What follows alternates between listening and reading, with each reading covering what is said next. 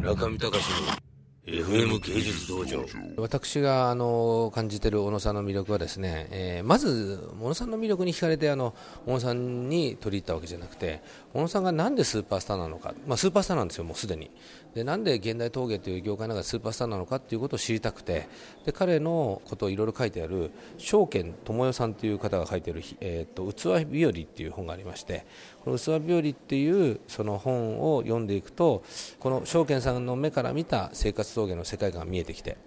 で青木亮さん村木なんとかさん。で長谷川夏さん。そしてあの小野哲平さんという方がいらっしゃるということが分かってきた。でそうこうしているうちに「う器人」っていう小野哲平さんの DVD をその証券さんが編集されてそれも買ってみたところなんかまあパッと見ですね。なんかかっこつけてるなんか外こと的な人間なのかみたいな。なんかそういうなんかいやらしいなんか自分の生活を見せつけてるようないやらしい作家なんじゃないかと思って結局世の中こうなのかみたいなそういう僕もなんかこうハスに構えた気持ちで、えー、まず彼に興味を持ちました。それで、まあ、DVD を見た次の日にですねその証券さんがやってらっしゃる鎌倉にあるお店とあと、えー、小野哲平さんの扱ってる何軒かの、えー、ショップに赴いてですね小野哲平さんの器を、えー、十数個買いました。で、まあ、買ったと買ってから、まあ、使ってみようと思って使ったところご飯を食べるですね飯碗が異常に素晴らしい。ご飯本当同じものを食べてるのに2倍の美味しさが感じられる。それやっぱり手に持った時の重さであったりとか口に唇に触れる食感であるとか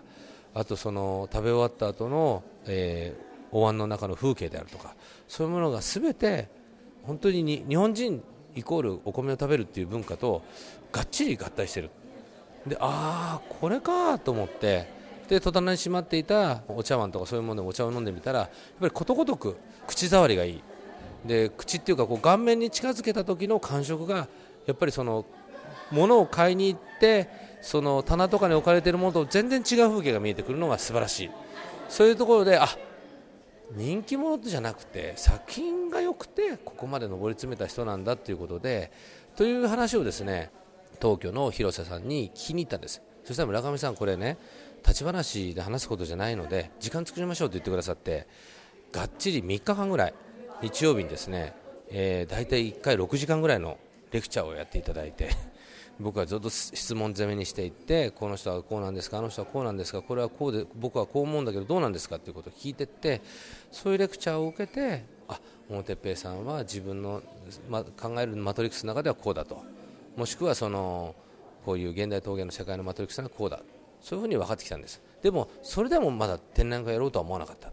えそれと同時に僕はあの民芸というものをあの柳宗悦さんという方が提唱した民芸というムーブメントの中のそのまあ名もなき陶芸家たちが作っていたものをどんどんどんどん買うのにはまってしまってその民芸を買う中であ小野哲平さんいう名前があるけれども名もなき投稿のようなもんでこれ実は現代の民芸なんじゃないかと。そういうことを気がついたんですね。それでそこからまああ展覧会やりたいっていう気持ちになって奥様です。ラジオに出演中。あ。のモンペをプレゼントします。あありがとうございます。マジですか？あありがとうございます。たりしたらまたあのチクチク飲みますし。まだは早く今今話直しをしますので。早く由美さん小野哲平さんの奥様ですけれども。出版された本もプレゼントしますのでどうぞ読んで感想など聞かせてください。署名は？えっと種まき人のものづくりっていう本です。あの2冊目ですね。はい2冊目です。これどこから出てるんですか？これは。アノニマスタジオからです前はどこですか？前もアノニマスタジオからです。すごいですね。小野一家はですねこうやって人たらしの才能があるんでどんどん巻き込まれちゃいますよね。ありがとうございます。中見隆の FM 芸術道場